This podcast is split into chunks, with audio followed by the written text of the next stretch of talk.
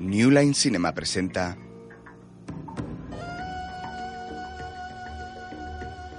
una producción de Illusion Entertainment Group, una película de James Foley.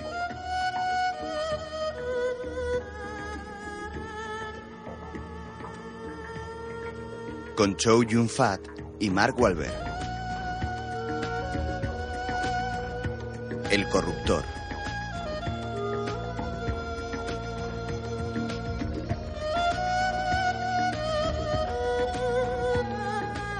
Con Rick Young, Paul Ben Victor, Andrew Pang, Byron Mann, Elizabeth Lindsay, Brian Cox, Kim Chan, John Kid Lee, Toba Su y Mari Matiko.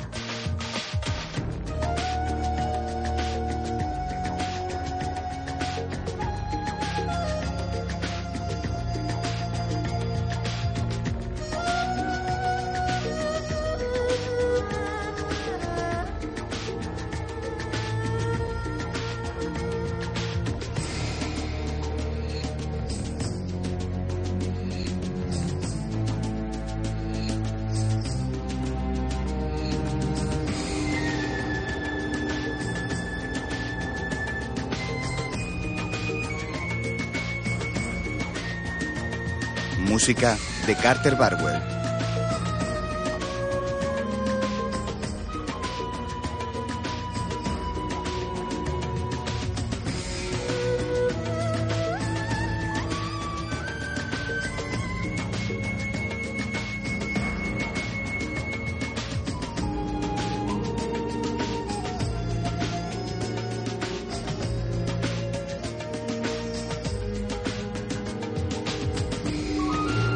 Producida por Dan Halstead, escrita por Robert Pucci y dirigida por James Foley.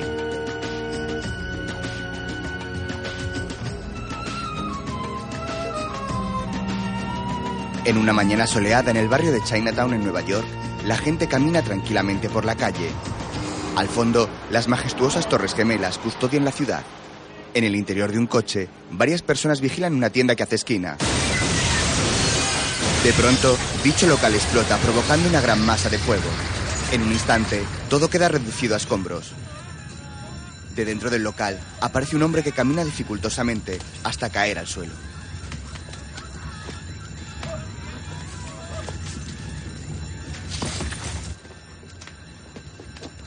Tres hombres se bajan del coche, un deportivo rojo, y sacan sus pistolas dirigiéndose a él.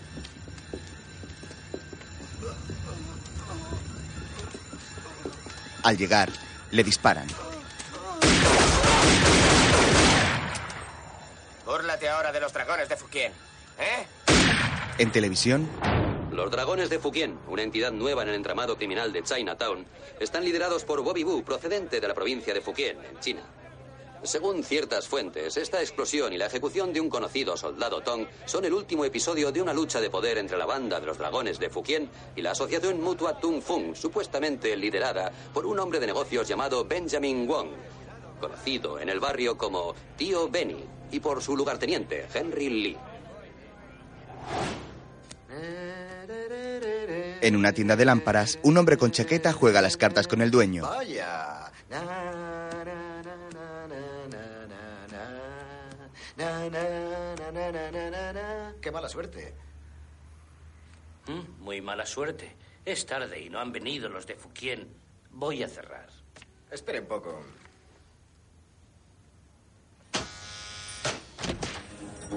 De pronto, irrumpen tres jóvenes chinos. Uno lleva el pelo largo y otro mechas rojas. No pasa nada. Sigamos. Se dirigen al dueño. ¡Eh! Hora de pagar. Dígales que están en la tienda equivocada. ¡Que te jodan! Vaya, sabes idiomas, ¿eh? Cuánto me alegro. El enchaquetado saca una pistola. ¡Estás loco!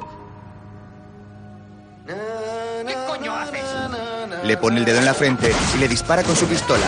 Entonces comienza un tiroteo entre los dos esbirros y el de la chaqueta. Este se lanza al suelo con un arma en cada mano y refugiándose tras la mesa, que ha caído al suelo. Abate a uno de ellos, moreno y con el pelo largo. El otro se refugia tras un muro, a la vez que de la calle llega otro joven armado con una metralleta, el cual comienza a disparar desde la puerta arrasando con todas las lámparas y jarrones que encuentra a su paso. Una lámpara de araña cae desde el techo. El de la metralleta sigue disparando a todo cuanto encuentra en la tienda. De repente, el enchaquetado se asoma y le dispara hasta que consigue acertar en él. Del impacto, cae hacia atrás, quebrando la puerta de cristal. Ahora la tienda está casi a oscuras. El chico de mechas rojas sigue oculto tras un muro. Decide salir, apuntando con su pistola, cuando tras él aparece el hombre de la chaqueta, el cual le golpea en la cara de un puñetazo. ¡Levanta! Le apunta en la sien. ¿Me entiendes? Bien. ¿Cómo te llamas? Jack, No te he oído. Jack. Jack. Dile a Bobby Boo que se le acaba el tiempo en Chinatown. Le empuja hacia la puerta y el joven Jack se marcha. El enchaquetado se guarda la pistola y a continuación, tras observar una lámpara, saca unos billetes. Al fondo de la tienda aparece el dueño asustado mirando a su alrededor.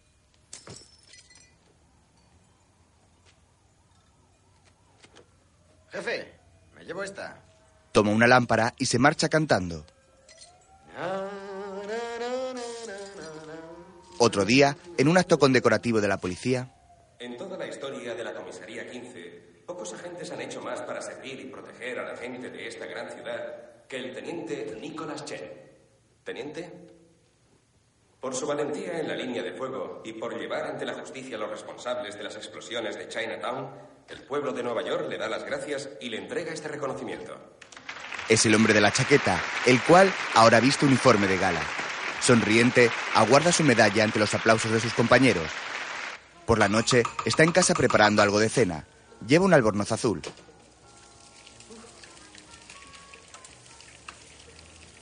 En el salón, una chica termina de vestirse.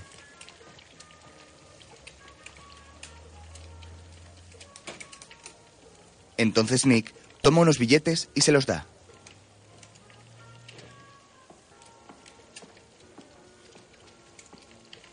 Toma, Mai. El señor Lee dijo que gratis.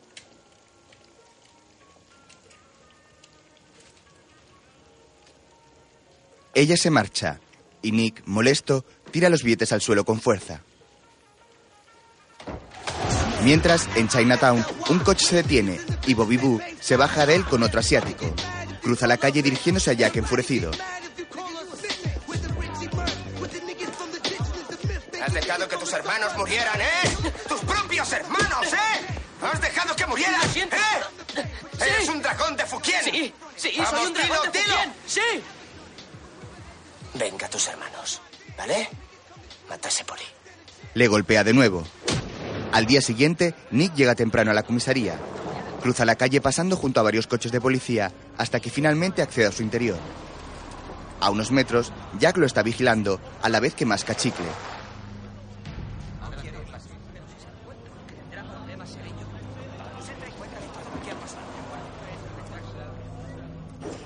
Una vez dentro, Nick toma un papel de la ventanilla y se encamina hacia un pasillo. Baja unas escaleras a la vez que lee el papel. Finalmente, llega a una oficina donde trabajan un hombre y una mujer.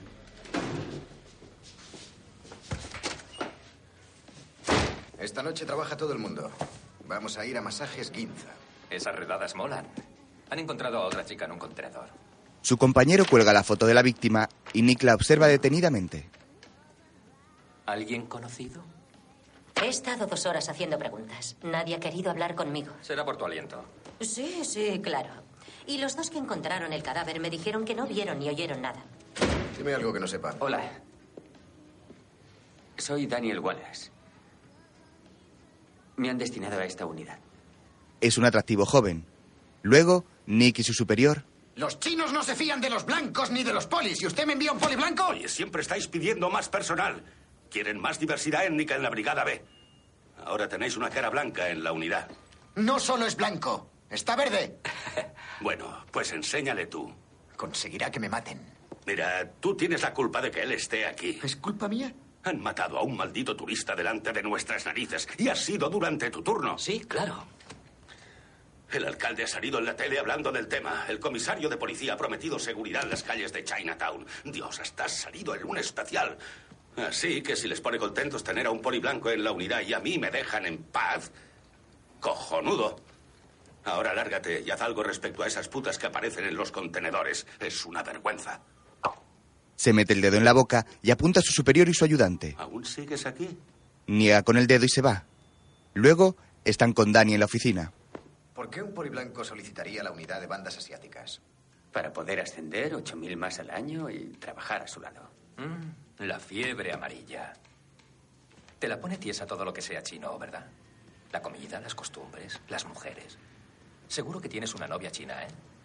Pues la verdad, no. Pero la tenías. ¿Acaso quieres saber mi historial sexual? Lo sabía. La puta fiebre amarilla.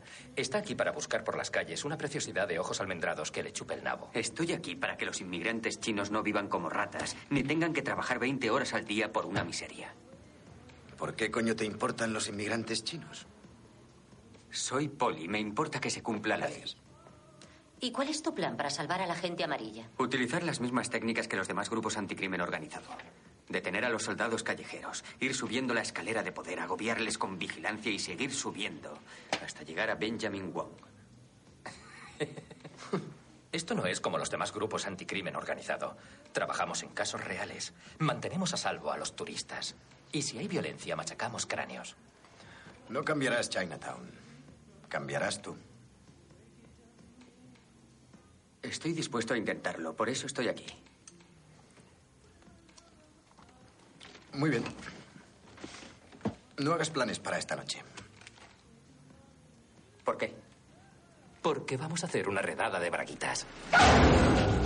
Luego, dos coches de policía circulan por el barrio chino hasta llegar a un local donde se reúnen varios policías en la puerta. Una vez que consiguen abrir, pasan a su interior y mueven las cámaras de seguridad para no ser grabados. Dan y su compañero suben y Nick les detiene. Nunca se sabe cómo reacciona un tío cuando le sorprende mientras le chupan la polla. Así que ten tu arma preparada y no le toques las tetas a ninguna chinita, pervertido. Eh, muchacho, quédate ahí abajo. Danny queda frustrado. Entonces, los policías abren la puerta del piso con ayuda de una ganzúa y acceden raudos a su interior. Allí, interrogan a decenas de chicas semidesnudas en ropa interior. Vamos, documentación. Tenemos a ocho. Todo está bajo Un momento. Den, mira a ver si encuentras algún archivo por ahí detrás. Joe, llévalas abajo. Igual te echará una mano. Venga. Vamos, señoritas. Los policías se llevan a las chicas. Nick toma una de ellas por el brazo y la lleva a una parte. Bruscamente le agarra la cara y luego le introduce el dinero en el bolsillo.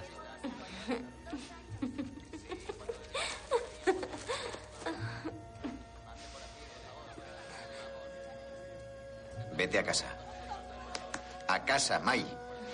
¿Vale? Sale al pasillo con ella de nuevo cuando se acerca a Danny. Señor, ¿quiere que me la lleve yo? Devuelve al agua al pez más pequeñito del día. Vamos. Nick se lleva a Mai y Danny queda solo. De pronto, varios hombres entran en el local disparando en todas direcciones. Nick, escondido, también dispara al agresor. En el pasillo se produce un auténtico revuelo. Varios policías caen malheridos al suelo. Nick se lleva a Danny.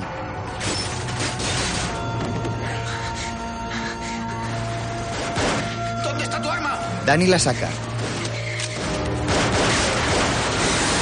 ¡Dragones de Fukien! Nick sigue disparando a los agresores en el pasillo.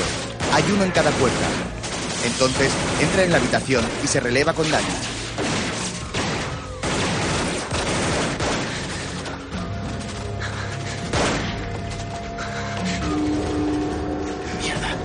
Comienza a golpear una de las paredes de la habitación y una vez que la derriba, descubre a una chica.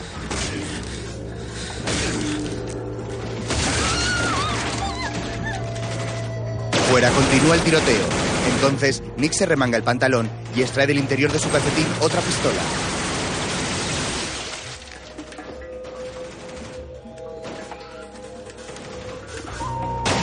Se acerca lentamente hacia la puerta donde está uno de los dragones disparando.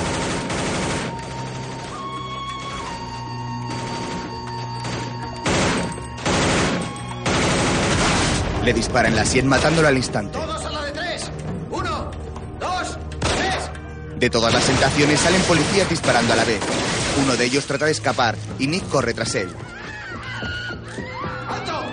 Un poco más arriba de la escalera está también Jack huyendo. ¡Está cerrada! ¡Lo tenemos detrás! Jack rompe el cristal de una ventana y a continuación huye por allí. Nick llega poco después y se topa con uno de sus enemigos tratando de abrir una de las puertas. Le apunta. ¡Suelta el arma! ¡Suéltala! Este obedece y Nick se le acerca lentamente. Las manos contra la pared. ¡Estúpidos dragones!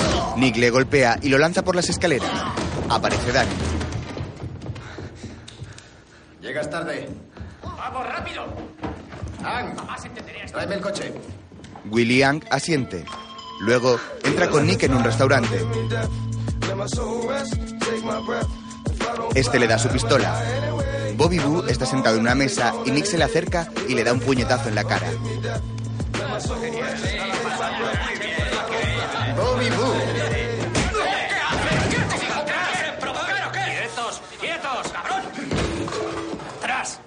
Willy apunta a los del bar a la vez que Nick pelea en la cocina con Bobby Boo. Le introduce la cabeza en el fregadero repetidas veces.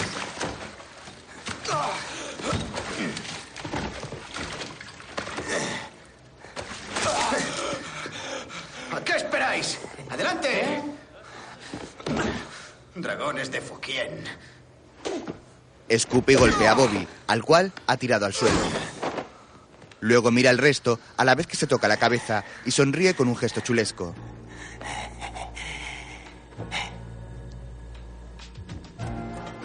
Al día siguiente, Nick sale de un restaurante portando una bolsa en la mano y se sienta en el asiento del copiloto de un coche.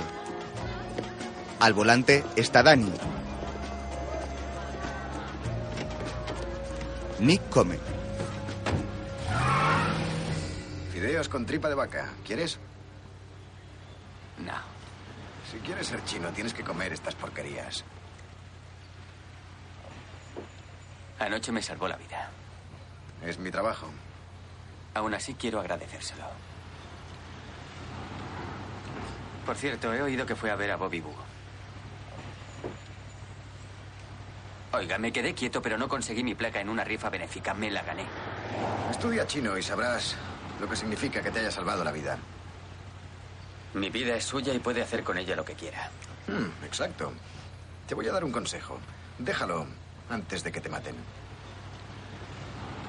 Si no quiere trabajar conmigo, deje que haga mi propia investigación. Porque le guste o no, haré mi trabajo. Soy un poli. ¿Eres un poli? Juegas a ser poli. ¿Jugar? Jugar es pasar por delante de esa mierda y fingir que no la has visto. Eso sí que es jugar.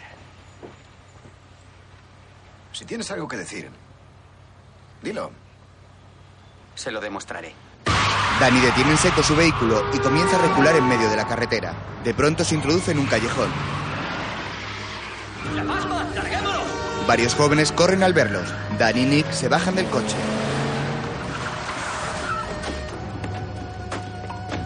¡Policía! ¡Alto! ¡Alto! ¡Huyo, espera! Entran en una casa. ¡Policía! ¡Quietos! ¡Al suelo! ¡Vamos! ¡Vamos al suelo! No os mováis. ¿Qué tenemos aquí? Danny encuentra una bolsa de cocaína y se la lanza a Nick. Manos atrás. Estás detenido. Luego, en comisaría, FBI, quiero a todos esos tíos en habitaciones separadas, ya. Callaos. Cada uno en una habitación distinta, ahora mismo. Venga, chicos. ¿Podemos hablar un momento? se llevan a los detenidos en la redada. Luego, Nick y sus compañeros se reúnen con su superior. ¿Qué pasa, Pete? Oh, nada. Solo acabáis de detener a un agente federal que trabajaba infiltrado en los Town. Buen trabajo, muchacho. Le he detenido yo. Pues qué bien. Dime, Einstein, ¿qué se supone que debo hacer? ¿Mm? ¿Qué hago? ¿Meterle en la cárcel para mantener su tapadera? ¿Qué? ¿Qué hago? ¿Qué hago? ¿Soltarle? Si le enviamos de vuelta a las calles, todo Chinatown creerá que ha hecho un trato y antes de una hora estará muerto. ¿Qué debería hacer? Deberías habernos informado mejor. Eso, eso. Oh, claro. Se trataba de una misión confidencial. La palabra clave era confidencial. Aunque en la comisaría 15 nada lo es. Nada. Cálmate, Pete. Hemos perdido las drogas. No hay pruebas. Pueden irse todos. Vale. Está bien. Retenedles tres horas, dadles una paliza y luego soltadles. Quiero los detalles de la redada quinza y ponle una correa a ese capullo. Señala Dani. Tú ocúpate de tu gente y yo me ocuparé de la mía. ¿Cuál es del FBI? Ah, es el chino. ¿Quieres salsa de soja para comerte el marrón? Dani lo ignora y Nick le golpea en la cabeza.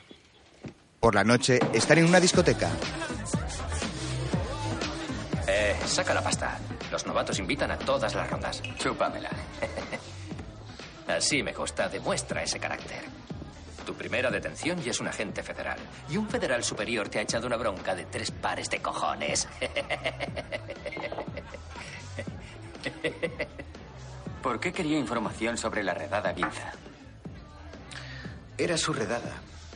Nos utilizan para que nadie sepa que es del FBI.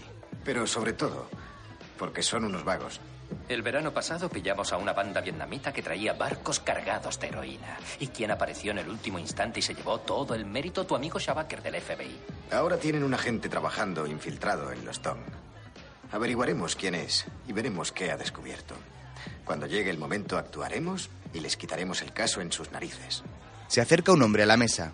No conozco a este agente. ¿Es nuevo? Está perdiendo el tiempo. No durará mucho. ¿Cómo que no duraré mucho? No eres chino. ¿Y eso qué tiene que ver? Danny Wallace, Henry Lee. ¿Son ustedes compañeros? ¿Lo somos? Cagney y Lacey. Chinatown necesita más policías. Siéntase como en su casa. Pronto descubrirá que los chinos somos afectuosos y generosos. Espero que nos veamos en las próximas semanas. Que disfruten. Henry Lee se marcha. Es de los Tong. Por eso bebemos cristal. Y no ese puto asti espumanti. Al día siguiente, varios ancianos apuestan jugando sentados en distintas mesas. Un hombre recoge el dinero apostado y entra en una sala donde está Henry Lee con Ben Wong, un anciano oriental.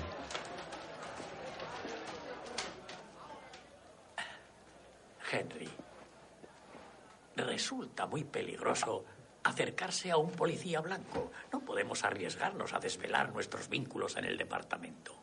Y por eso, tío, tenemos que acercarnos a Wallace. Él podría comprometer a Chen y al mismo tiempo ser nuestra mejor arma contra los dragones.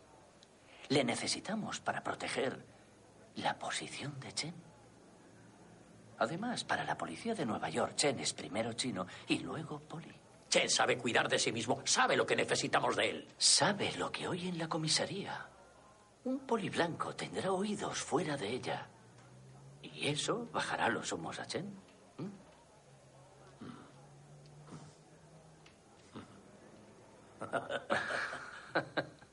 Eres un chico listo.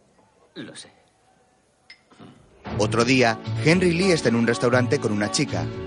Nick se acerca a la mesa y se sienta. ¿Qué hora es? Oh, bueno. ¿Qué quiere? Me gusta su compañero. Creo que podría ayudarnos. ¿O perjudicarnos más? ¿Tiene miedo de la competencia? Temo despertar el interés del muchacho. ¿Sobre quién más es un policorrupto? El tío Benny cree que podría meter las narices en lugares donde no lo haría un polichino. Puedo hacerlo yo. También cree que podría sernos útil contra los Fukien. Parece que usted no está haciendo demasiado. ¿eh? Ven aquí. Llegan dos hombres portando unas cajas. Yo me ocuparé de los Fukien. Ese muchacho no durará. Déjale en paz. No sabía que tuviera esos instintos maternales. El tío Benny quiere que hable con él. No. Henry saca un reloj de una cajita. Cuesta un dólar fabricar esto. Y algún idiota pagará cientos de dólares por él. Es asombroso lo fácil que es para algunas personas sobreestimar el valor de algo. No sobreestime el suyo. Llévatelo. Hable con él.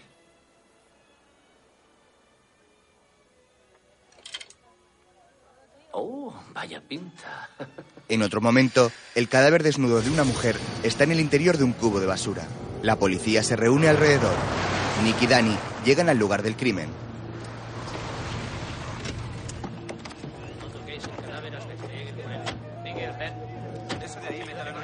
¿Sabemos quién es? La mujer invisible. No tiene ninguna identificación, ni huellas, nada. Danny se asoma y mira fijamente el cadáver. Es una mujer china de unos 30 años. Creía que te gustaba la comida china. Cállate. Vámonos. Necesito 50 cafés. ¿Cómo no investigamos esto? Ya lo hemos hecho. ¿Pero de qué demonios hablas? Dile lo que hemos averiguado. Era una ilegal. Debía llevar aquí menos de una semana, porque hemos encontrado dos billetes chinos cerca de su bazo. Al llegar le pedirían más de lo que creía por el pasaje. No podría pagarlo y no querría trabajar de prostituta. Fin de la historia. Sin familia, sin amigos, sin testigos. No tiene sentido derrochar el dinero de los contribuyentes. ¿Así que caso cerrado? Acompaña a Dane. Averiguad si alguien sabe algo. Claro. Vámonos. Nick y Willy se marchan dejando a Danny y Luis allí. A continuación, la policía saca el cadáver. Eso es. Despacio, despacio. Con cuidado. Mientras, Jack sale con una chica de un local y se besan en la puerta despidiéndose.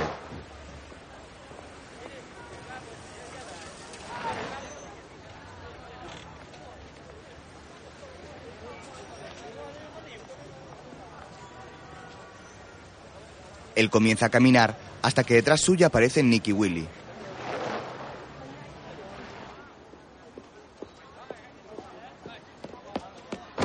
¿Pero qué coño? Tranquilo, Jack, ¿de acuerdo? El detective Chen ha identificado al pistolero que se escapó de la tienda de lámparas. A no ser que tú puedas hacer algo por mí. Quiero a Bobby Boo. Me mataría. La alternativa es pasarte entre 10 y 20 años en Sing Sing. Y eso será muy duro, sobre todo para alguien que empapado solo pesa 45 kilos. ¿Sin tribunales ni micros? Sin promesas. Piénsatelo. Tienes 10 segundos para decidirte. Le acerca una pistola a los genitales. Cinco, cuatro, tres. Que te den. Willy le golpea. Chico es leal. Veremos si lo sigue siendo después de dos semanas encerrado. Al día siguiente, Danny atraviesa un parque junto al famoso puente de Brooklyn. En él, varios niños juegan al béisbol.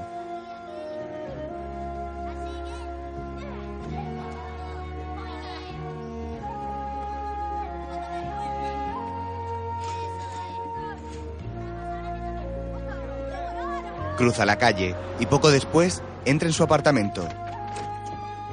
Se despoja de la chaqueta y se sienta en la mesa de la cocina.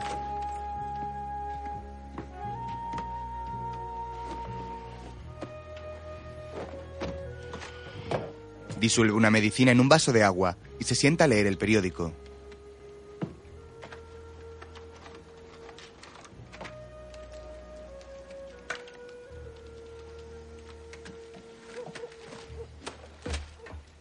De pronto se gira apuntando con su pistola. Tras él hay un hombre de unos 50 años. Podría haberte matado. Yo podría haberlo hecho antes. ¿Qué haces aquí? ¿No puedo visitar a mi hijo? ¿Tienes algo de beber? Estoy más seco que la teta de una vieja. ¿Cómo has entrado?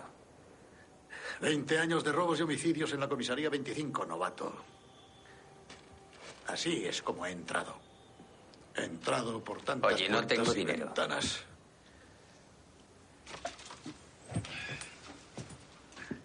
Debo 12.000 a esos putos italianos de la calle Mulberry. Suerte. No te pido los 12. No quiero que me ayudes con lo que ahorras para hacerte abogado. No querría que perdieras la oportunidad de convertirte en una sanguijuela. Y yo creía que soñabas con eso de de tal palo tal astilla. Solo te pido un poco para poder apostar y recuperarme. No funcionaría. Eres un perdedor nato. Pues seamos socios. Tú, siempre has sido un hijo de puta con suerte, ¿eh? ¿Eh? Danny friega a la vez que su padre bebe de una petaca.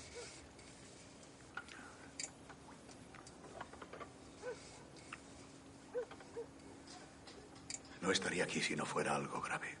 Danny se gira hacia él y luego le da la espalda unos segundos. Vuelve a mirarle hasta que finalmente abre el congelador y saca unos billetes que entrega a su padre.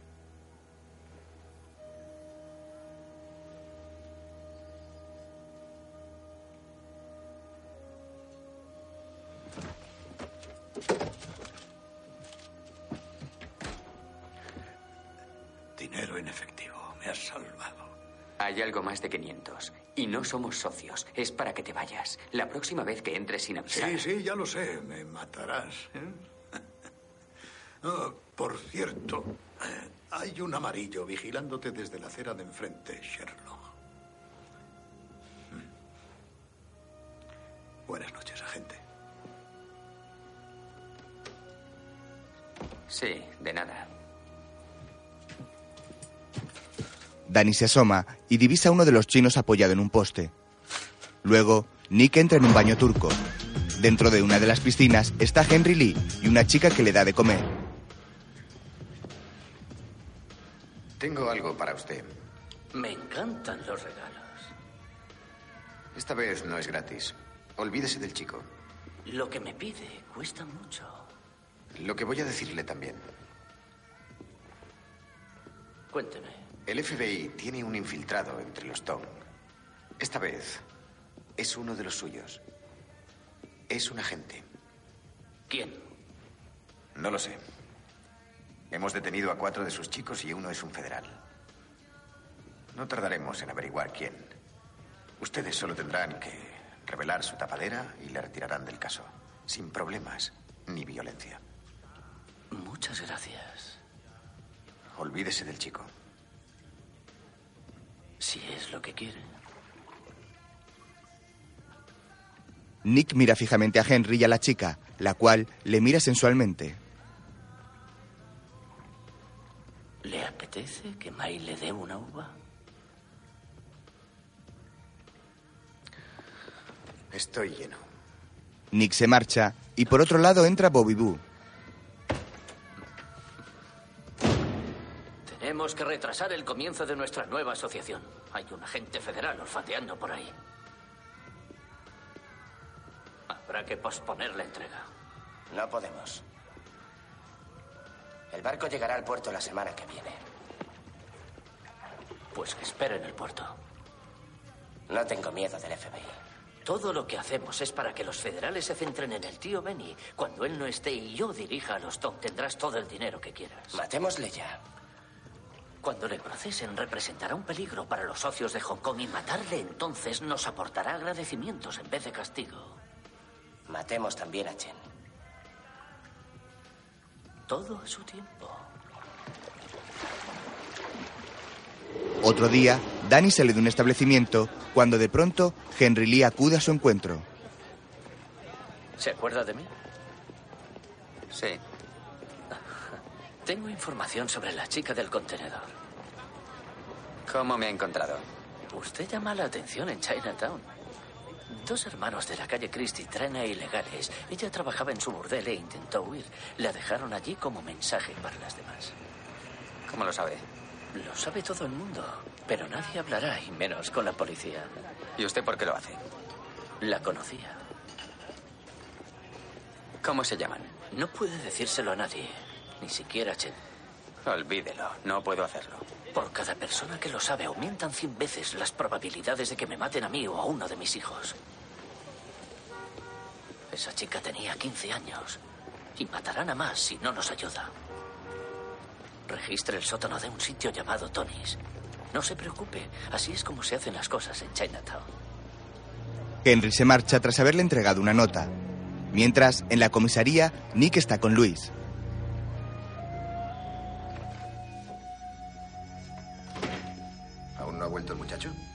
No, lo he visto. Mientras tanto, Danny acude al lugar que le ha indicado Henry en la nota. Es un establecimiento en cuya entrada hay un rótulo donde se lee Tony's.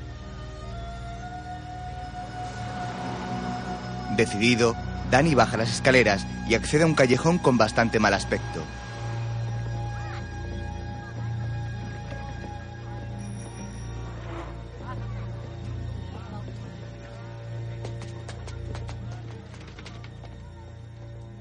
Una vez allí, entra en un local oscuro y comienza a bajar las escaleras alumbrándose con una linterna.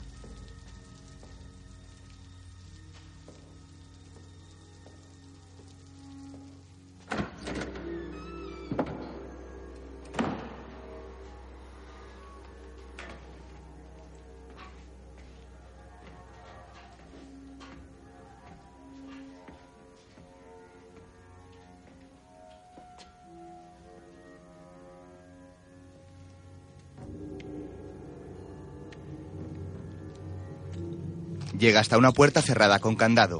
Entonces toma una barra de metal y de un golpe consigue abrir el cierre. Al abrir, descubre unas 15 chicas encerradas en una habitación. Todas le miran serias. En sus rostros se aprecia el cansancio y el hambre. Danny permanece así unos segundos mirándolas fijamente de una en una. El hombre no parece entender lo que ve en sus ojos.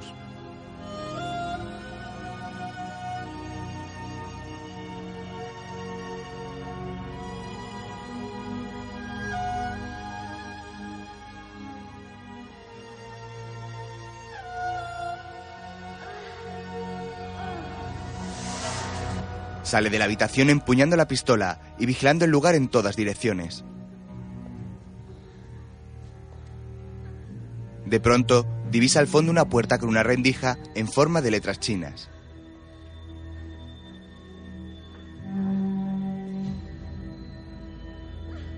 Se acerca y mira a través de ella.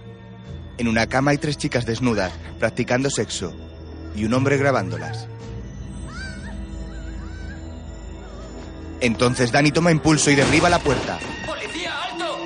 El que grababa le lanza la cámara, pero Danny la esquiva y pelea con él. Fuera otro hombre le dispara sin éxito y Danny le devuelve el tiro, matándolo en el acto. ¡He dicho El hombre que grababa cae muerto de un disparo de Danny al intentar seguir peleando. Después, entre una lluvia de flashes, Nick pregunta a Danny. ¿Qué hacías tú aquí? Al salir de ese restaurante de la calle Pell, he visto como un tío robaba un bolso. Le he perseguido hasta este edificio, pero se me ha escapado al entrar. Luego he oído gritos que provenían de aquí y me he topado con esto. Hay casi 40 mujeres, todas ilegales, y hemos encontrado un almacén con más de 100 cintas. Y el propietario recuerda que las cuatro que sacamos de los contenedores formaban parte del mismo grupo. Buen trabajo, agente. Buen chico, Wallace. Gracias. Sí, así se hace. Wallace. Por su valentía en la línea de fuego, el pueblo de Nueva York le da las gracias a agente Wallace y le entrega este reconocimiento. En un acto similar al que asistimos previamente con Nick, Danny es condecorado igualmente ante sus compañeros, los cuales sonríen y aplauden.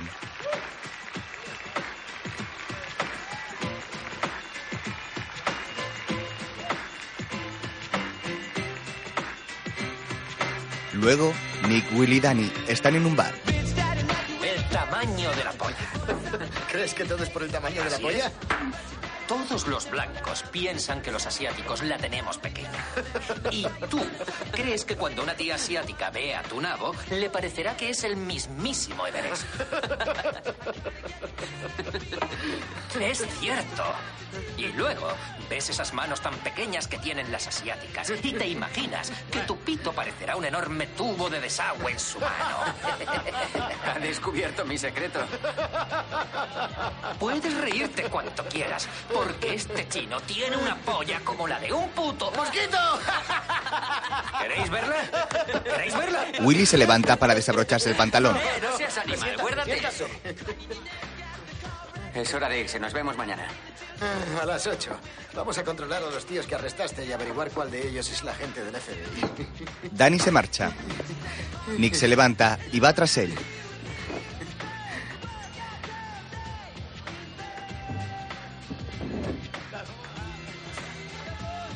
Eh, Wallace. Has hecho mucho por aquellas mujeres. Buen trabajo. Gracias. Pero ha sido casualidad. Tienes suerte de no estar muerto. Así que no vuelvas a ir por ahí, tú solo, nunca más. Nick se da dos golpes en la sien con su dedo y se va. Tras esto, Danny abandona el local. Ya en la calle, se pone su chaqueta de cuero y camina entre los transeúntes. De pronto, pasa junto a un coche y desde la ventanilla trasera le habla Henry Lee. Enhorabuena, Dani.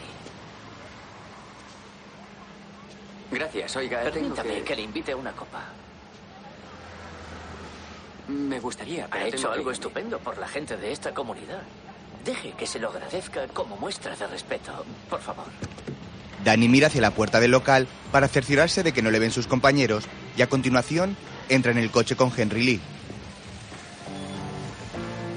Luego están de nuevo en el baño turco. Visten solamente una toalla a la cintura y cada uno va acompañado de una chica. Poco después, en un reservado, Danny está tumbado en la camilla boca abajo y la chica le despoja de su toalla, desnudándolo por completo.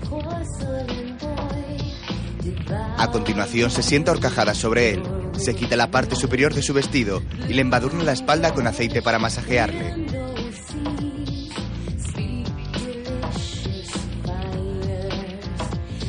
Suavemente, la chica desliza sus manos por la robusta espalda de Danny.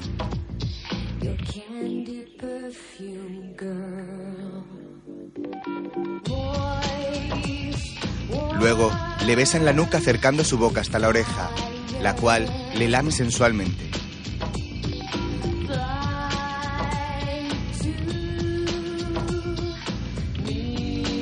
Finalmente, Danny se gira en la camilla, colocándose boca arriba, para a continuación entregarse a la pasión con la chica.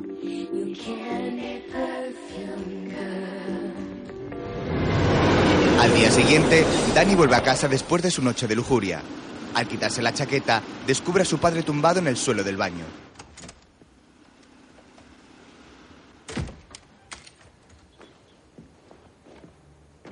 ¡Mierda! Lo he intentado, pero no he llegado.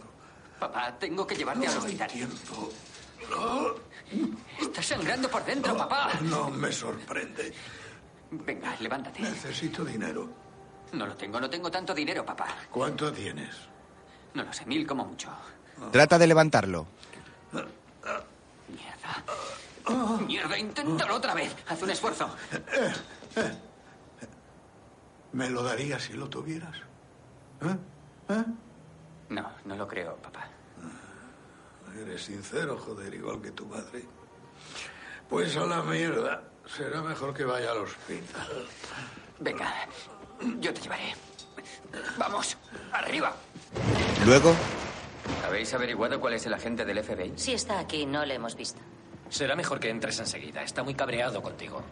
¿Eso es nuevo? Danny se acerca a Nick, el cual hace fotos desde una ventana a un grupo de chinos en la puerta de un local. Llegas tarde. Lo siento. Anoche mi viejo se cayó y he tenido que llevarle al hospital. ¿Has tardado toda la noche en hacerlo? Se cayó anoche, pero no lo he encontrado hasta esta mañana. Estaba en el baño. Danny hace fotos y Nick le descubre un pequeño hematoma en el cuello. Pues parece que te ha arañado. Sí, mientras cargaba con él. ¿Está bien? Se recuperará. Era Poli, ¿verdad? Sí, comisaría 25. Mm, un barrio duro. ¿Por eso estás aquí? ¿Para demostrarle algo? No, ¿estás tú aquí por eso? Mi viejo está muerto. No tengo que demostrar nada a nadie. ¿Y tú? Solo a ti, supongo. ¿Eso seguro?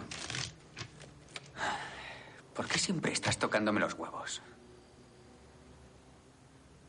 Te estoy enseñando, aún estás a tiempo. O sea, que te preocupas por mí. Ah, no sé qué decir. Prueba con nada. Ah, es que me dejas asombrado. No tenía ni idea de que sintieras eso por mí. Es, es muy amable por tu parte. Oye, mira eso. Esos tíos no parecen drogatas. Nick se acerca a la ventana para mirar. De un coche salen dos hombres trajeados y se encaminan hacia el local.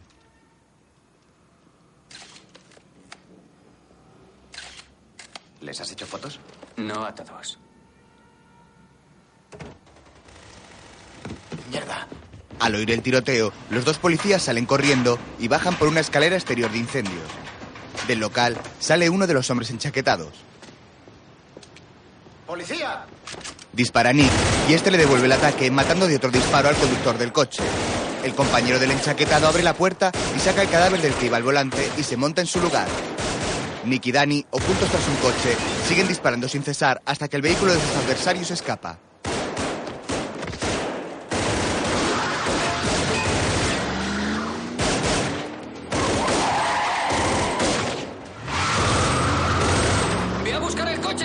Ambos compañeros se separan. Danny corre por un callejón hasta llegar a otra calle. De pronto divisa el coche de sus enemigos y les dispara. Estos hacen lo mismo, lo que obliga a Danny a refugiarse en un salto tras un coche aparcado. Una vez que se marchan, aparece el coche de Nick para recoger a su compañero. ¡Vamos, sube! Danny obedece.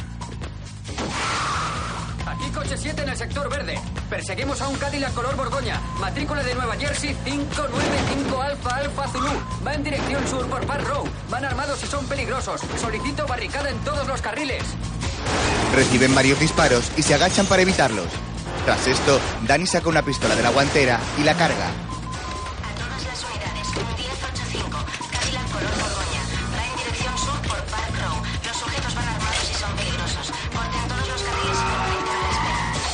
Los dos vehículos van muy cerca el uno del otro, sembrando el caos en la circulación. Se adentran por distintos callejones.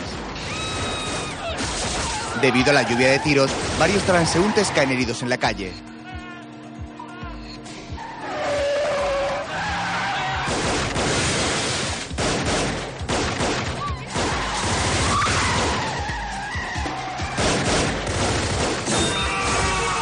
Los dos coches siguen avanzando arrasando con todo cuanto encuentran a su paso. Pasan junto a un pequeño mercadillo y a continuación invaden de nuevo una calle principal provocando disturbios en la circulación. Tras salir de otro callejón del barrio chino, el coche de los enemigos irrumpe de nuevo en otra avenida bastante transitada. Al incorporarse a la carretera, invaden el carril contrario circulando en zigzag a pesar de la línea amarilla que le prohíbe el cambio. Tras ellos van Dan y Nick, los cuales repiten los mismos movimientos con el coche para no perderles el rastro. Al llegar a una fila de coches que aguardan en un semáforo, el coche de los adversarios decide adelantar y colocarse frente a ellos. Nick y Danny permanecen en la fila de coches cuando de repente uno de los dos enemigos saca una metralleta y comienza a disparar en todas direcciones, matando a todos los conductores de los distintos coches. Al no poder avanzar, Nick da marcha atrás y escapa en otra dirección en busca de los malhechores.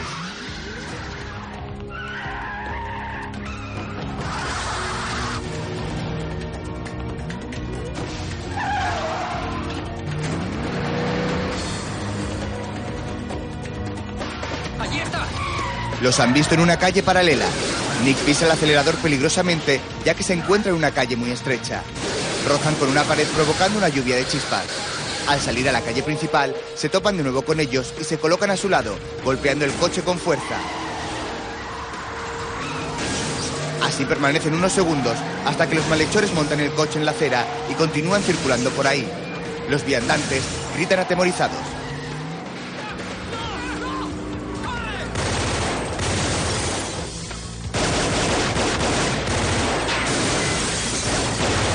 Los malhechores atropellan a un hombre. A la vez que Nick evita atropellar a una mujer que de un salto se refugia en el interior de un taxi. A continuación, el coche de los enemigos abandona la acera y vuelve a circular peligrosamente por la calzada.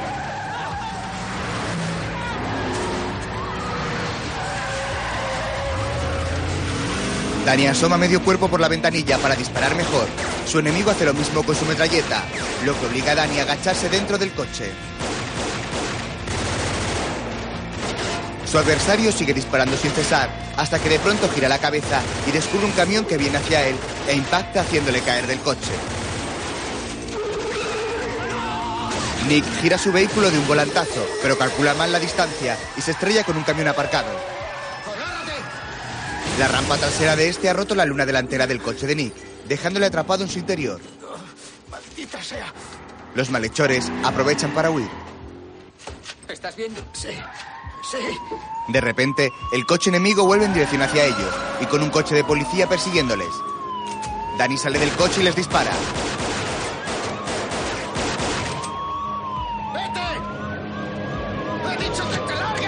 Entra al coche de nuevo y comienza a disparar de frente y a las ruedas del vehículo, el cual, completamente descontrolado, da una vuelta de campana colisionando contra un camión que explota en el acto.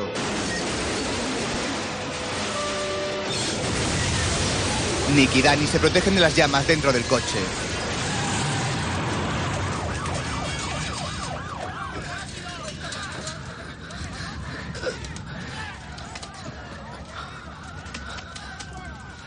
Poco a poco los dos policías comienzan a incorporarse.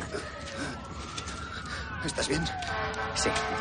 Después, Nick está solo en una sala.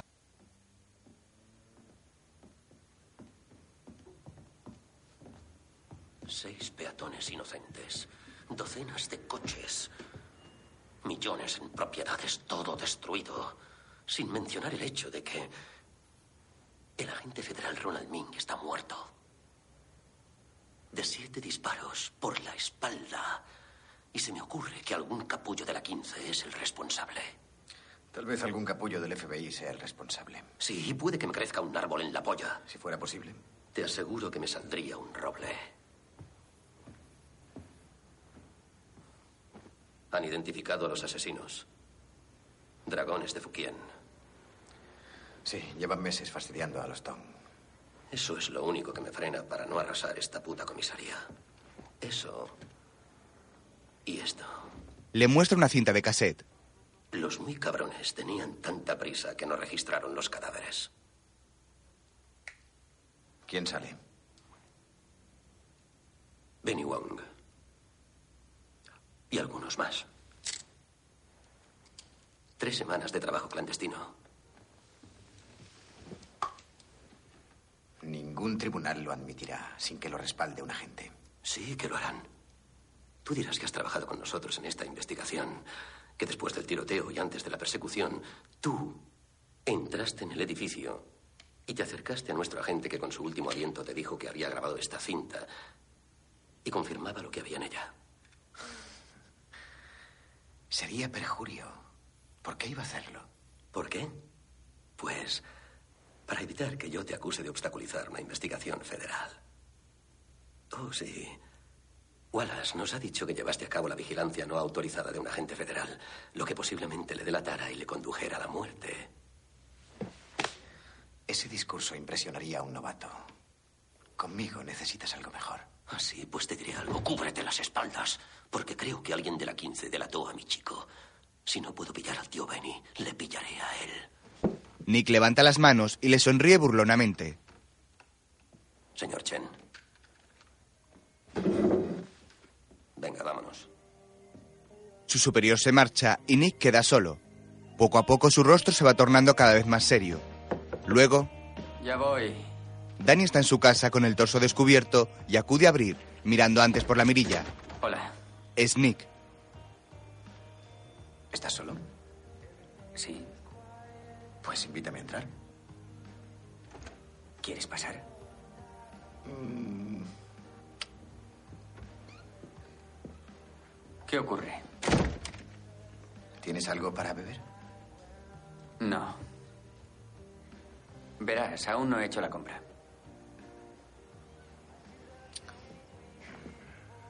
Respecto a lo de ayer, me salvaste la vida. Cosas del trabajo. Tal vez. Pero aún así quiero agradecértelo. Bueno, ya sabes lo que eso significa, ¿verdad? Esto es América. No significa nada. ¿Los federales te ponen nervioso? No, claro que no. Mejor. Porque sean los federales, asuntos internos o quien sea. El interior de un coche de poli es sagrado. No se le explica a nadie lo que hablamos, sin antes comentármelo a mí. ¿A qué viene esa paranoia? Solo digo que no hables más con los federales hasta que nos pongamos todos de acuerdo. Sí, vale. Bien.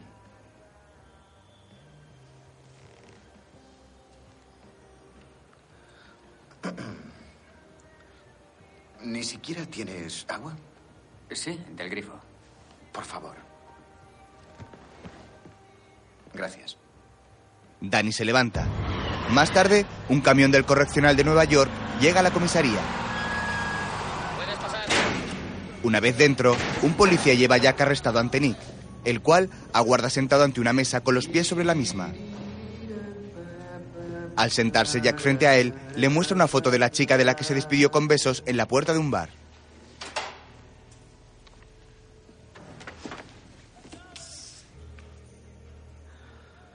Muy guapa.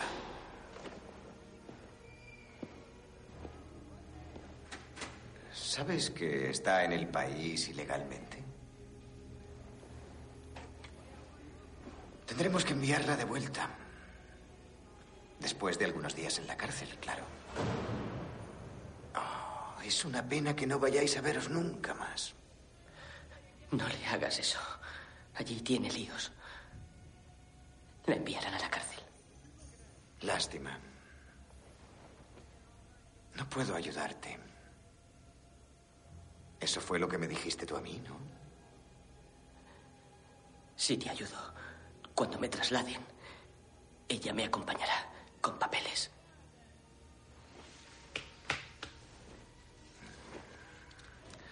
Este es el número de mi busca. Marca 11 después de tu número y sabré que eres tú. Le agarra la cara. Si te saco de aquí, será mejor que no intentes huir. Saca una cinta. Quiero oír en esta cinta al hombre que mató a ese federal infiltrado. Y quiero saber si hablan con Henry Lee. Le cachetea la cara y luego se levanta dejando caer su silla. Después, Nick camina por una de las calles de Chinatown con un cigarrillo en los labios. Cerca de él hay una furgoneta aparcada. En su interior hay dos hombres comiendo a la vez que le vigilan a través de una cámara.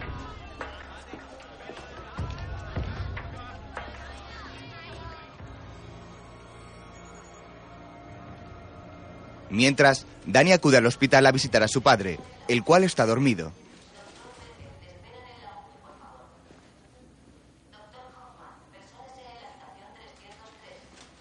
Danny deja una bolsa de comida y al marcharse, Eh.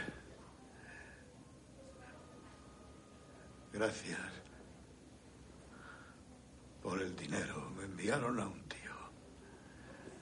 Debes haberte jugado algo importante. Y eso no lo olvidaré. tras oír estas palabras, Danny se marcha. Más tarde, visita a Henry Lee. ¿Ha cubierto la deuda de mi padre? ¿Un té? Le he hecho una pregunta. Quiero ayudarle para que usted me ayude a mí. ¿Para que yo le ayude? Mi negocio no provoca víctimas. Proporciono servicios que la gente quiere, pero que los políticos prohíben. Y usted ha comprobado que hay otros que sí provocan víctimas y cuya táctica es la violencia. Puedo ayudarle a librar Chinatown de esos elementos y a mantener vivo a su padre. Lo único que le pido a cambio es que usted proteja mis intereses. Creo que me pide algo más. Cuando usted y yo hayamos muerto, aún seguirá existiendo el juego en Chinatown.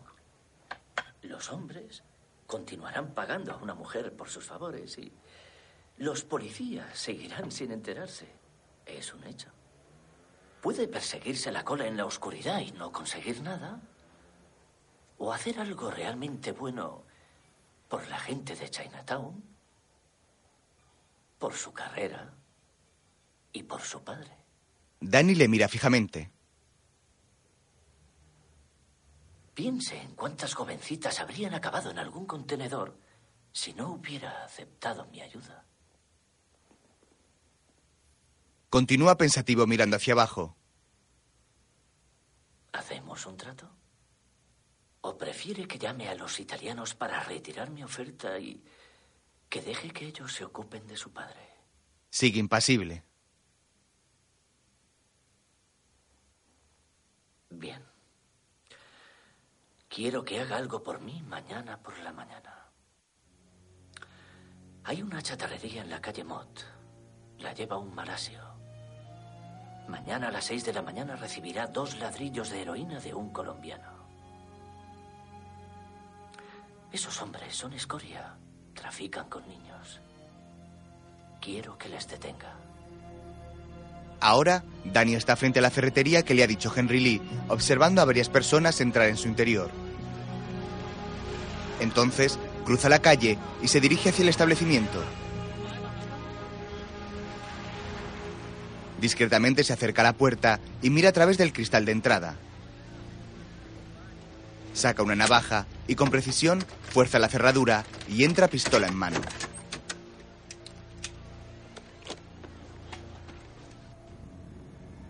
Dentro hay un pasillo oscuro y lleno de cachivaches. Lentamente, el policía avanza buscando hasta que por fin llega ante una puerta.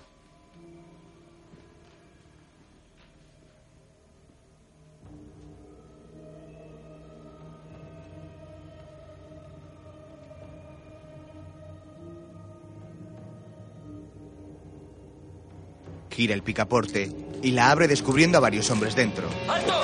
¡Policía! Uno de ellos se gira apuntándole con su arma. Se trata de Nick. Ambos se miran fijamente durante unos segundos. Instantes después, Hijo de puta. ¿Cuándo se te acercó Lee? ¿En lo de la calle Christie? Sí. Sabía que tu versión era una gilipollez. ¿Y cuándo se acercó a ti? Apuesto a que fue mucho antes. ¿Cuándo fue? ¿Hace dos? ¿Cinco años? ¿Cuánto llevas trabajando para él? O ya ni te acuerdas. Nick le agarra del cuello. Estás muerto. Tu vida ha acabado. Creía que eras listo, pero no lo eres. Eres un niñato estúpido. Tú le entregaste a la gente del FBI. Por eso presionaste a ese chico para que llevara un micro, para saber si fueron los dragones los que le mataron o si fue Henry Lee. Más tarde, Nick visita a Henry Lee en un local atestado de personas que apuestan. Teníamos un trato. Usted le introdujo, no yo. Y no podía correr riesgos. Olvídele. Lo hecho, hecho está. Y usted lo sabe mejor que nadie. ¿Quiere ayudarle? Aclárele las cosas. Asegúrese de que no tropiece y lo joda todo. He oído que los polis corruptos lo pasan muy mal en la cárcel. Nick tira las fichas de la mesa. Si me entero de que usted mató al federal, le mataré. Le echa el humo en la cara y se marcha. ¡Eh! ¡Traed mi coche! Al día siguiente, Nick y Danny pasean por la calle junto a un kiosco de frutas. Le cojo una ciruela. ¿Te gustan negras o rojas? No me gustan las ciruelas. ¿Cómo que no te gustan las ciruelas? Me gustan los melocotones. Pero si son una mierda. ¿Nunca has oído esa canción que cantaba Sinatra? Del árbol de la vida acabo de coger una ciruela, no un melocotón. Como si cogiera una pasa de la cuenca del ojo de Sammy Davis. Prefiero los melocotones. Entonces no te invito. ¿Cuánto es? Pagan y continúan caminando por una calle llena de ¿Cuándo gente. te convenció Lee? Yo fui el primer poli chino en la 15. Estaba convencido de que iba a limpiar Chinatown, pero los polis blancos se negaban a trabajar conmigo. Y la gente de aquí no hablaba con ningún poli, fuera chino o no. Solo Benny Wong hablaba conmigo. Me llevaba a todas partes, se ocupaba de mis deudas y me facilitó detenciones. Hacía que yo quedara bien y eso me gustaba. Luego se convirtió en mi padrino. En aquella época, Henry Lee era un don nadie. Una noche mi padre entró en una casa de juego y acabó muerto. Resultó que Lee sabía que le habían puesto precio a su cabeza. Me lo dejó muy claro. Él habría podido decírmelo y yo habría podido salvarle. Me convenció de que podía hacer mejor mi trabajo con él que sin él. Y tenía razón. Alguien toma una foto de Danny. Quiero saber todo lo que tengáis sobre él. Es detective en la comisaría 15. Se llama Daniel Wallace. Su viejo era un policorrupto de la 25. Investígale también. Pete deja a su compañero y entra en su despacho. Dentro le espera Ben Wong con dos hombres más. Señor Wong, hoy estamos de rebajas. Una ocasión única. La oportunidad de comprar su libertad. Un agente federal que trabajaba infiltrado en los Tong consiguió esta cinta. En casa, Bobby Boo está en la cama con una chica cuando recibe una llamada de Henry Lee. Nuestra paciencia ha dado su fruto. El tío Benny ha ido a visitar al FBI. Se le ha acabado el tiempo. Bien.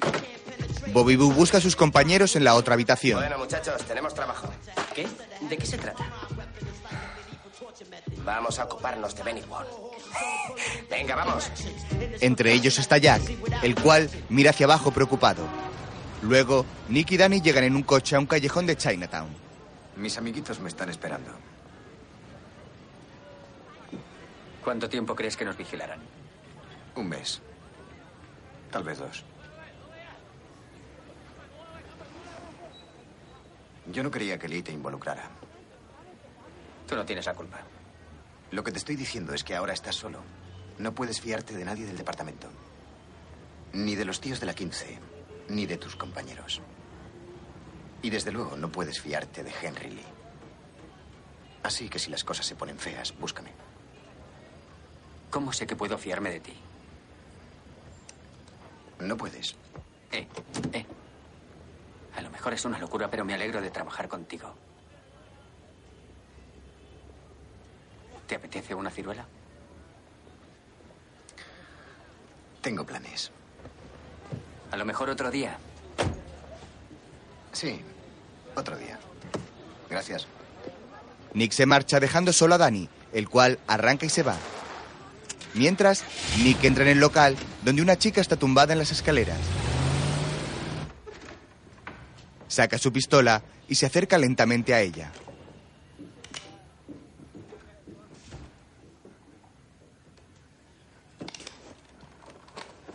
Mai. Mai. Ella no reacciona. Más tarde, Bob y los suyos van en un coche y paran en una gasolinera. Jack se baja del coche.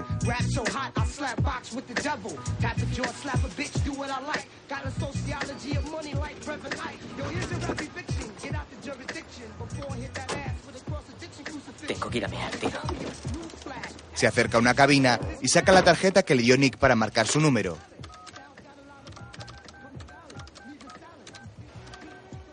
Luego cuelga y vigila que no le hayan visto los suyos. Mientras, Nick en el hospital recibe el mensaje en su busca y lo lee. Es una serie de números. Llega el médico. Es una suerte que la hayas encontrado. Nick se acerca a él. Quiero que en el informe pongas que ha fallecido.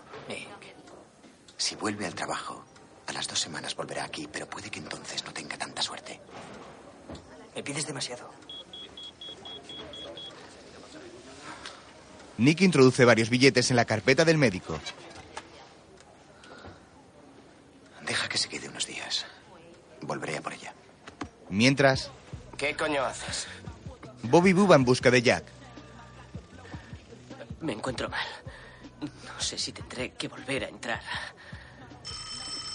La cabina recibe una llamada.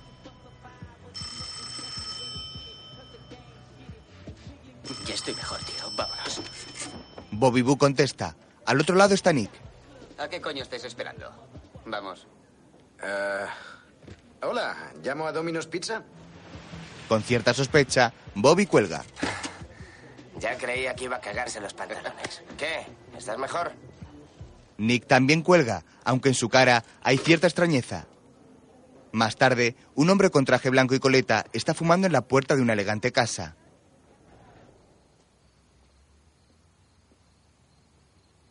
Dentro, Benny Wong está en una habitación viendo la televisión.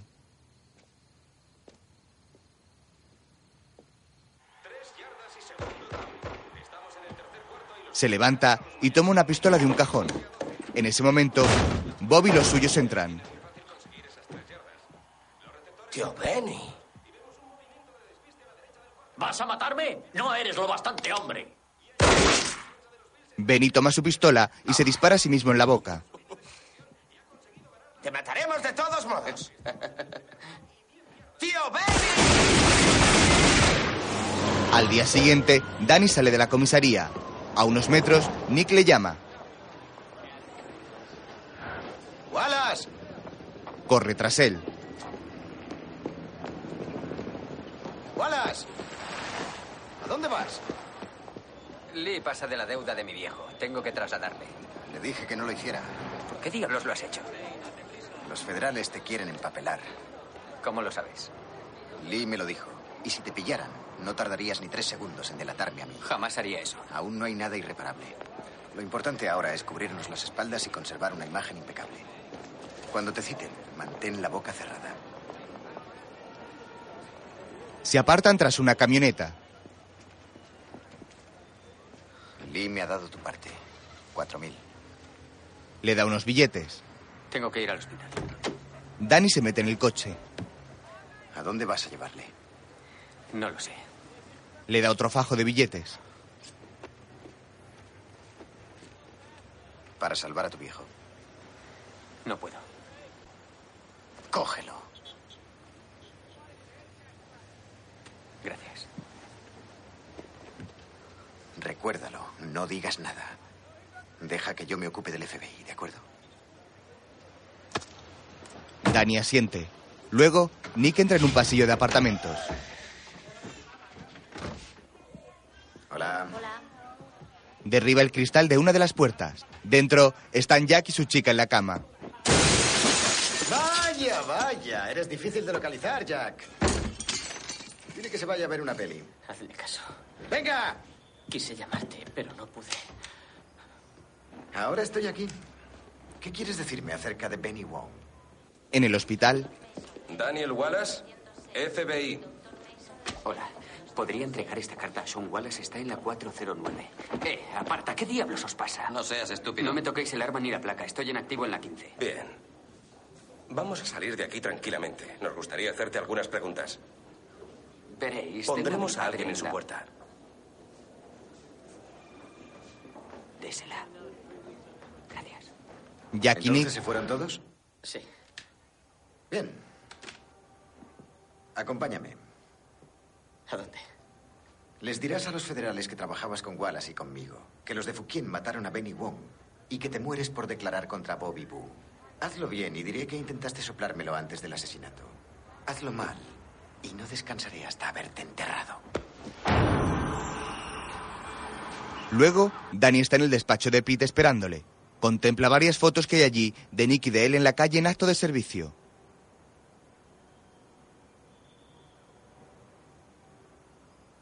Llega Pete con otro compañero.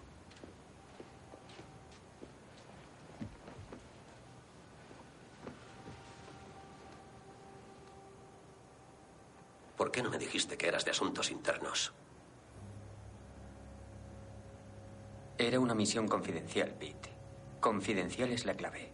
Aunque nada lo es en el FBI. Que te den por el culo. Nadie lo sabía, excepto algunos de nosotros. Ni siquiera lo sabe el jefe de la comisaría 15. Bueno, ahora lo sé yo. El hijo del indigente es de asuntos internos. Vaya, tu viejo debe pensar que eres un auténtico capullo.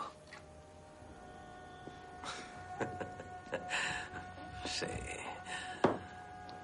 Bueno. ¿Qué sabes de Chen? No es un caso federal. No tengo por qué decirte nada. Ah, ¿no? Pues yo creo que sí. Desde mi punto de vista, un joven canalla de asuntos internos empezó preparando un caso contra Nick Chen y ha acabado trabajando para él. Fantaseas. Y está disfrutando de las putas de Chinatown y de ayuda económica para solucionar sus problemas con el juego. Eh, no sigas por ese camino. Seguiré hasta que alguien me entregue a Chen. Está aquí. ¿Quién? Chen. Pete sale a una sala donde están Nick y Jack. Hola, Pete. Hola. ¿Quién es tu amigo? Un colega de Wallace y mío. Un testigo ocular del asesinato de Benny Wong. ¿Cacahuetes? ¿Testigo ocular? ¿Y por qué lo traes aquí? Nick se sacude la sal de los cacahuetes. Ya sabes por qué. Pete vuelve junto a Danny. Enhorabuena, Wallace. Debes de tener a Chen muy acojonado, ¿eh? ¿Por qué? ¿Qué quería? Hacer un intercambio. ¿Eso ha dicho? No con esas palabras. Ha traído a ese soplón vuestro que presenció el asesinato de Benny Wong. Me lo entregará si yo pongo fin a la investigación del FBI sobre Wallace. ¿Qué le has dicho? Pete da vueltas en una silla. Que de acuerdo. Enviará a ese chico para que grabe a los demás dragones hablando del asesinato de Wong. Y a cambio, yo no acusaré al joven Wallace. ¿Chen aún está aquí? No, ya se ha ido. Pero tienes que prometerme que estaré presente cuando le des la mala noticia a Chen, porque será como para descojonarse de risa. Por la noche, Danny está en su apartamento. Saca un paquete de cigarrillos y de su interior extrae la cinta y la coloca junto a otras en una estantería. A continuación, coge otra cinta y la coloca dentro de la pequeña grabadora. Vuelve a camuflarla en el paquete de tabaco y se lo guarda en el bolsillo.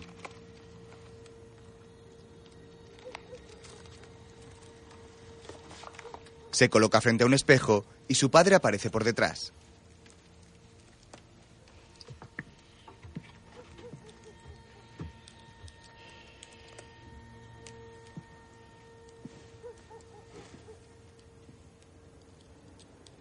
Se te ve el micro. ¿Cuánto llevas allí? En asuntos internos. Es mi primera misión. Es fácil conseguir una placa de oro hundiendo a tu compañero. Al tío que te obligó a aceptar 10.000 para cubrir mis deudas. Aún no vales demasiado para los chinos. Así que este dinero debe de ser de Chen. Y le vas a hundir. ¿Por qué? Por mirar a otro lado y sacarse unos dólares. Ya sé que eso no significa nada para ti. Estás hecho de mentiras y engaños. Es mucho mejor que de lo que estás hecho tú. Ni siquiera sabes de lo que estoy hecho, papá. Y eso es lo único que debería agradecerte, tu falta de interés. Ah, sí, sí, sí. Y tú has sido muy honesto con tu compañero. El fin justifica los medios. El fin es una mierda. Los medios son con lo que tienes que vivir. Le lanza el fajo de billetes. Quédatelo. No quiero nada de ti. El padre se marcha. Luego, la noche ha caído sobre la ciudad de Nueva York. Los enormes rascacielos son los que dan color a la noche junto con las avenidas iluminadas. En el local de Henry Lee hay decenas de personas que apuestan y ríen animadas. En una mesa está Henry con los dos policías. Nick muestra su alegría debido a la cantidad de dinero que está ganando. Su estado es de tanta felicidad que en cierto momento besa a Danny en la frente. Luego toma unos billetes y los coloca en el escote de varias chicas que están junto a ellos.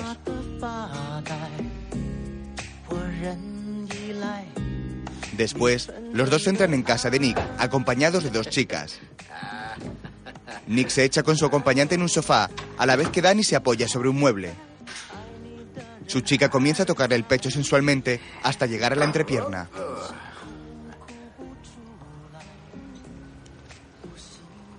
Ah, espera, espera. ¿No te gusta? Claro que sí, pero tengo que ir al lavabo.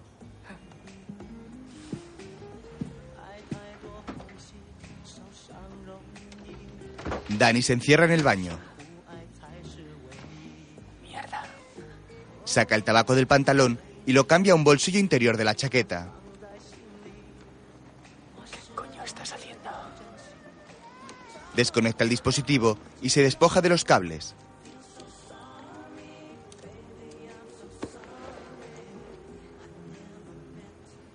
Sale del baño y encuentra a las dos chicas semidesnudas en la cama. ¿Dónde está el teniente? Se ha ido. Nos ha dicho que estés muy contento. Una de ellas le indica con el dedo que se acerque. Él sonríe y obedece. Mientras, Henry Lee y los suyos acuden al local de Bobby Boo para hablar con él. A la vez, Jack activa la grabadora. La policía está dando palos de ciego con la desgraciada muerte del tío Benny. ¿Tío Benny? Sí. No le matamos por la cara, ¿sabes? Queremos el dinero. Ya es hora de llevar el carguero al puerto y descargar nuestra mercancía. 186 a 40.000 cada uno. Un buen comienzo para nuestra relación. sí, coño. Al día siguiente, Nick lleva a May a la cama una taza caliente.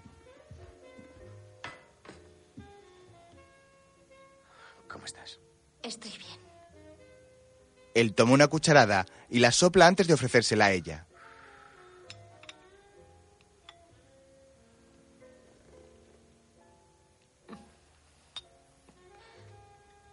Gracias. Nick le sonríe. Mientras, Danny duerme en la cama donde pasó la noche con las chicas. Estas se visten rápidamente y una le roba el dinero del bolsillo. Luego saca los cables que guardó Danny y abre el paquete de tabaco, descubriendo la grabadora.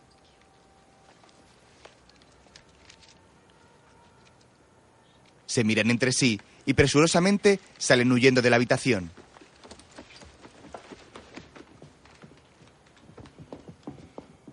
Después, Nick se da cita con Henry Lee en un tanatorio. La única vez que estuve aquí fue cuando hablé con mi padrino. El tío Benny era un gran hombre. Usted lo sabe mejor que nadie.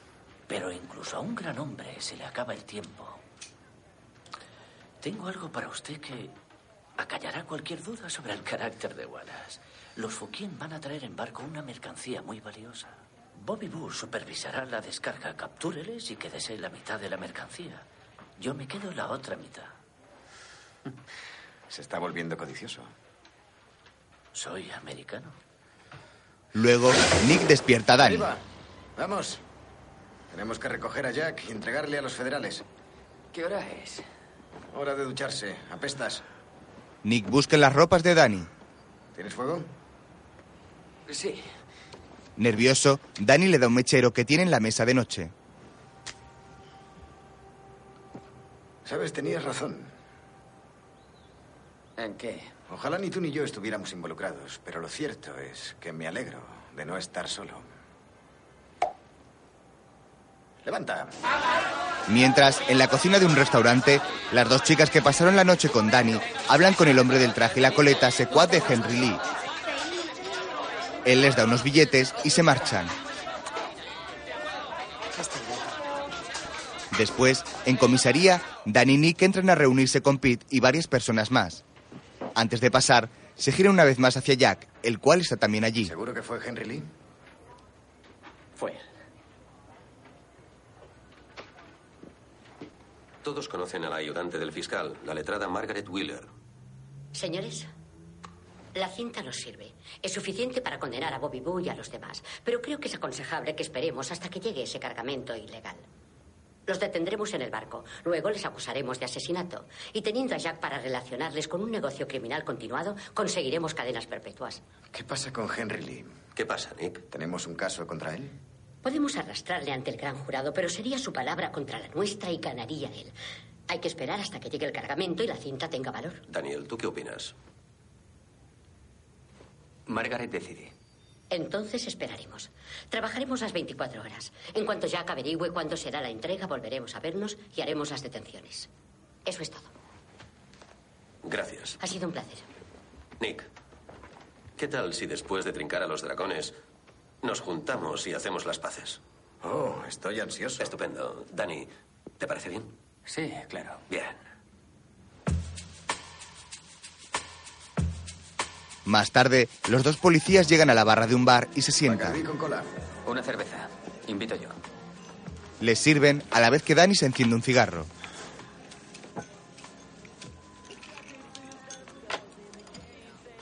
Yo entregué al federal Ali. Lo sé. Algún día tendré que cargar con la responsabilidad. Sí, creo que tendrás que hacerlo. Sí.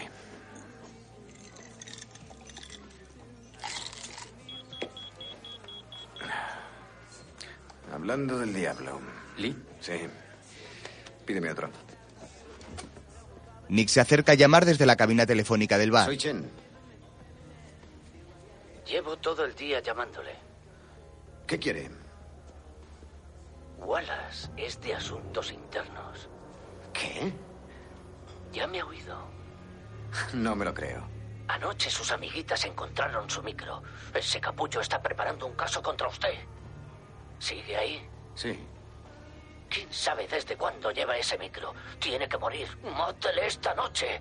Los Fukien recibirán el cargamento dentro de una hora en el muelle 25 del puerto de Nueva Jersey. El barco se llama Dorian. Llévele con usted y asegúrese de que no salga del barco. Me importa una mierda la mercancía, los Fukien, todo. Asegúrese de que Wallace muera. ¿Queda claro? Los enterraría a los dos. Sí. Entiendo.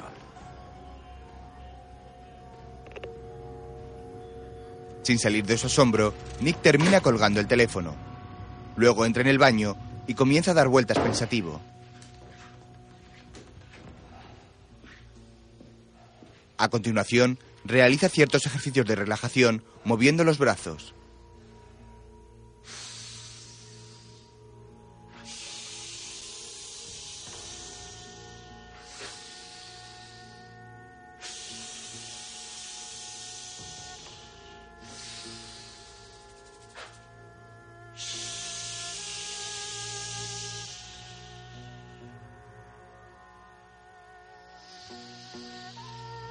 Luego, cubre su rostro con las manos y las retira.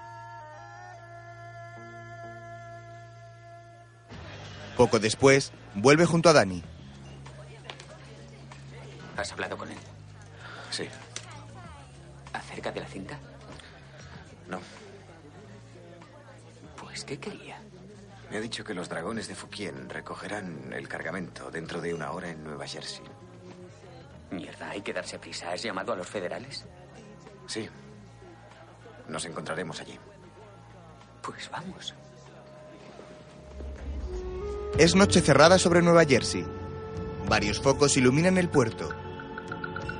Desde uno de los barcos, Nick vigila con unos prismáticos tratando de localizar a los dragones de Fukien.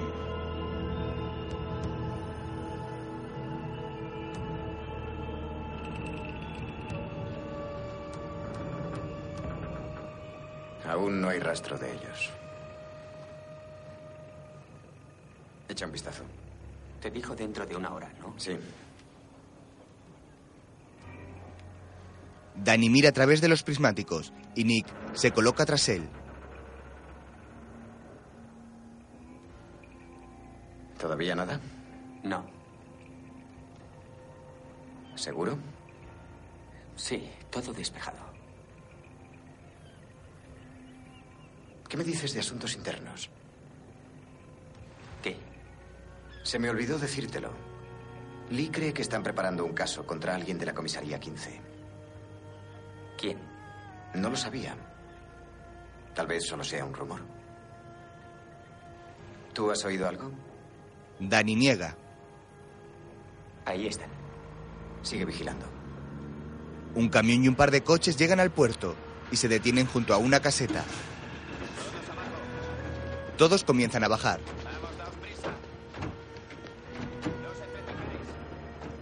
Dejaremos que nos lleven hasta el cargamento.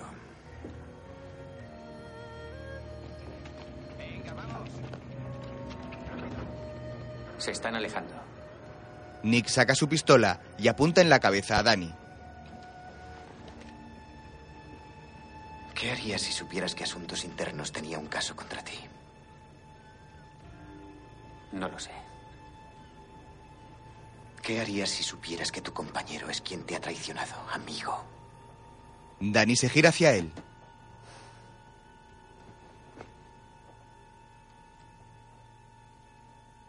¡Contéstame! ¡Te he hecho una pregunta! No lo sé. Debiste dejarme morir aquel día en el coche. Al menos habría muerto siendo poli.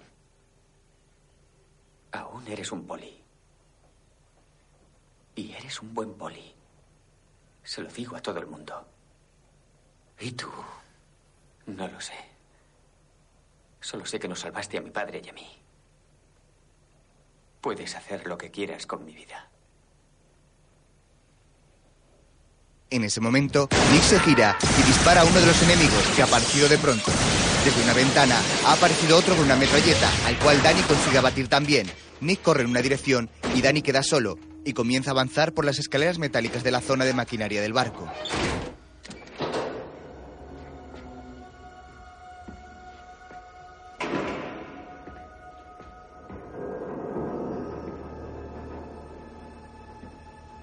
Sigilosamente, camina mirando hacia todos lados. Luego, baja a otras escaleras. El lugar es un auténtico laberinto de metal, donde en cualquier momento pueda aparecer alguno de sus enemigos.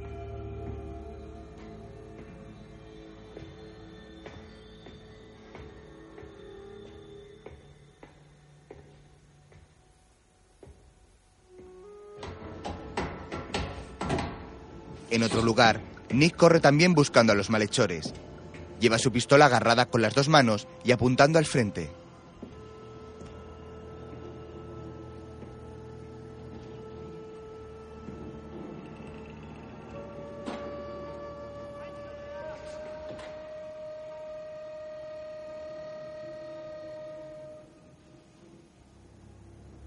De pronto, ven un monitor a Danny bajando por un túnel, en el que tiene que agarrarse a unos peldaños de pared.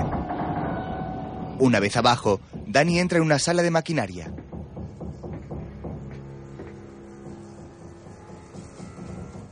De repente, aparece uno de sus enemigos, el cual le dispara. Danny se esconde y la pistola se le cae. Luego la recupera y dispara a su enemigo matándolo en el acto de varios disparos.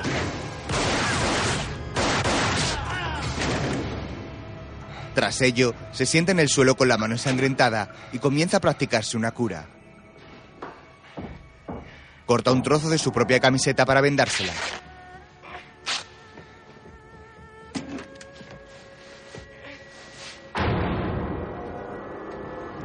Mientras, Nick baja otras escaleras con su pistola en la mano y sin abandonar nunca la posición de guardia. A su vez, Danny también camina sigiloso con la mano vendada por una barandilla, hasta que desde arriba divisa a Nick. En ese momento se gira presto y acaba de un disparo con otro atacante que venía a matarle. Por su parte, Nick acaba con otro que estaba también bastante cerca. Danny comienza a descender otras escaleras cuando de pronto aparece desde un piso superior otro de los dragones de y comienza a disparar sin control con una metralleta. Varios de los tiros impactan en uno de los motores y comienza a arder con grandes llamaradas. Los dos policías intentan sin éxito acabar con él desde los distintos pisos donde se halla.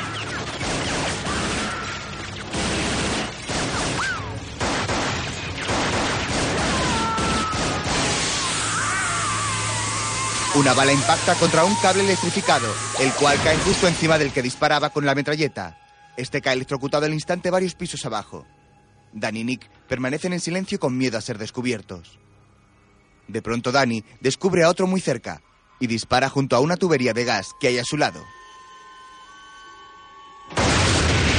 Del impacto con la bala se desprende una gran llama que le quema por completo. Cae por el hueco de la escalera enganchado a unas cadenas. Y finalmente, Nick lo remata de un disparo.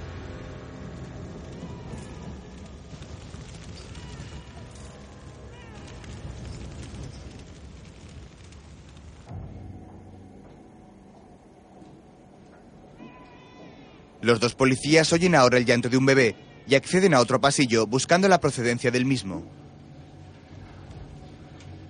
Se detienen ante una puerta y Nick hace un gesto a Danny asintiendo. Este abre la puerta con fuerza y ambos descubren la entrada a un búnker. Los policías bajan las escaleras y descubren a decenas de chinos allí encerrados.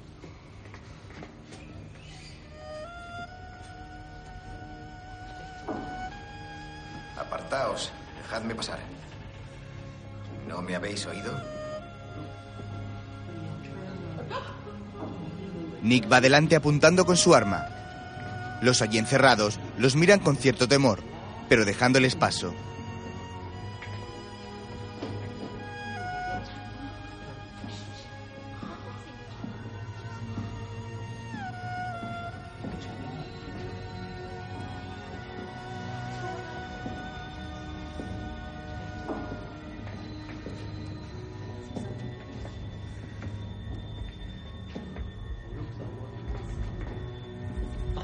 De pronto,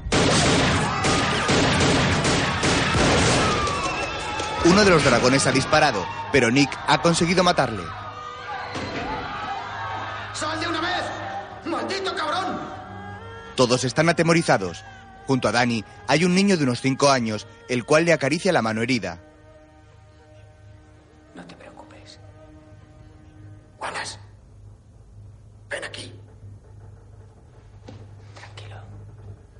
Los dos policías siguen caminando por el búnker, esquivando a los apresados allí.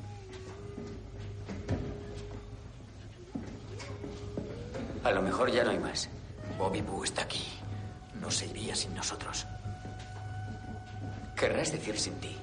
Belinda, Galinda, Tigo Jijong. Es una anciana. Ven a ven aquí. ¿Qué? Pintoa. ¿Dónde? Ven aquí, aquí, Nicoleya. Tú ayuda a nosotros. ¡No! Nick corre y aparta a Danny. Bobby Boo aparece de repente y dispara a Nick en el pecho, pero Danny consigue dispararle en la frente matándolo en el acto. La anciana grita con el rostro salpicado de sangre. Nick moribundo cae al suelo.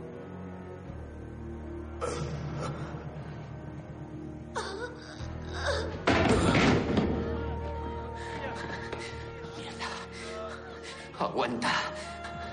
Te pondrás bien, no pasa nada. Lo siento mucho.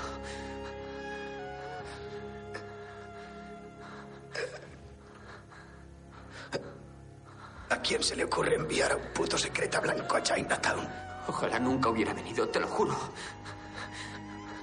Nick. Nick, ¿puedes oírme? Nick. ¡Que traigan una puta camilla enseguida! Nick. Nick. Solo estamos tú y yo. Soy tu compañero. ¿Dónde está esa camilla? Tienes que aguantar. Varios policías entran en el búnker con un equipo de salvamento para atender a Nick. Al día siguiente, está amaneciendo sobre la ciudad de Nueva York. En un hospital, Pete y un compañero acuden a la habitación de Nick. En la puerta hay un policía sentado. Danny está dentro de la habitación con Nick. Dile a Wallace que salga.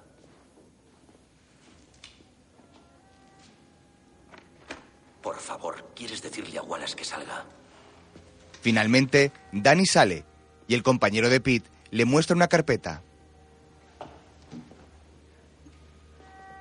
Danny no los mira y continúa caminando. ¿Qué es esta mierda? Justo lo que dice. Después de un mes de investigación, no he encontrado evidencias que acusen al teniente Nicholas Chen. ¿Crees que puedes salirte con la tuya? Olvídalo, muchacho. Es el responsable de la muerte de un agente federal. Ha no muerto. Y a pesar de lo que tú creas, ese agente murió siendo un buen poli, joder. Aparta. Danny se marcha a la vez que varias enfermeras entran rápidas en la habitación. Otro día, Danny acude con Willy y Luis a un restaurante donde almuerza Henry Lee. Henry Lee, queda detenido. Quisiera presentarle a mi abogado.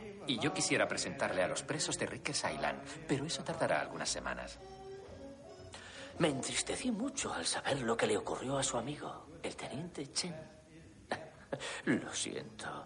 Al final no era su amigo, ¿verdad? Agradezco que matara a todos los testigos que podían inculparme. A todos no. No el que grabó esta cinta. No le matamos por la cara, ¿sabes? Queremos el dinero. Ya es hora de llevar el carguero al puerto y descargar la mercancía. 186 a 40 mil cada uno. Un buen comienzo para nuestra relación. sí, coño. El rostro de Henry Lee se torna serio al oír la grabación. Vamos, listillo. Está detenido. Tiene derecho a permanecer en silencio. ¿Me ha entendido? Tiene derecho a negarse a contestar a cualquier pregunta. Cualquier cosa que diga puede ser y será utilizada en su contra ante un tribunal. Tiene derecho a que esté presente un abogado durante el interrogatorio. Se lo llevan arrestado. Al día siguiente se celebra el funeral de Nick. Un coche fúnebre, adornado con flores y una gran foto de Nick, recorre por última vez las calles de Chinatown.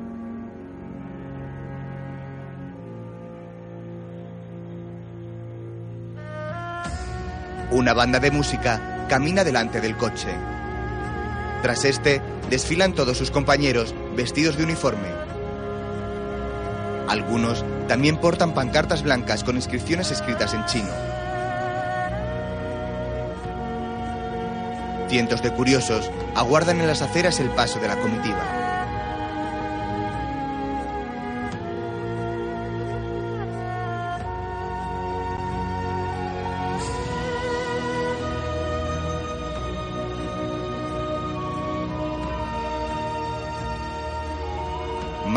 Con cara de tristeza, está presenciando también el desfile desde la acera.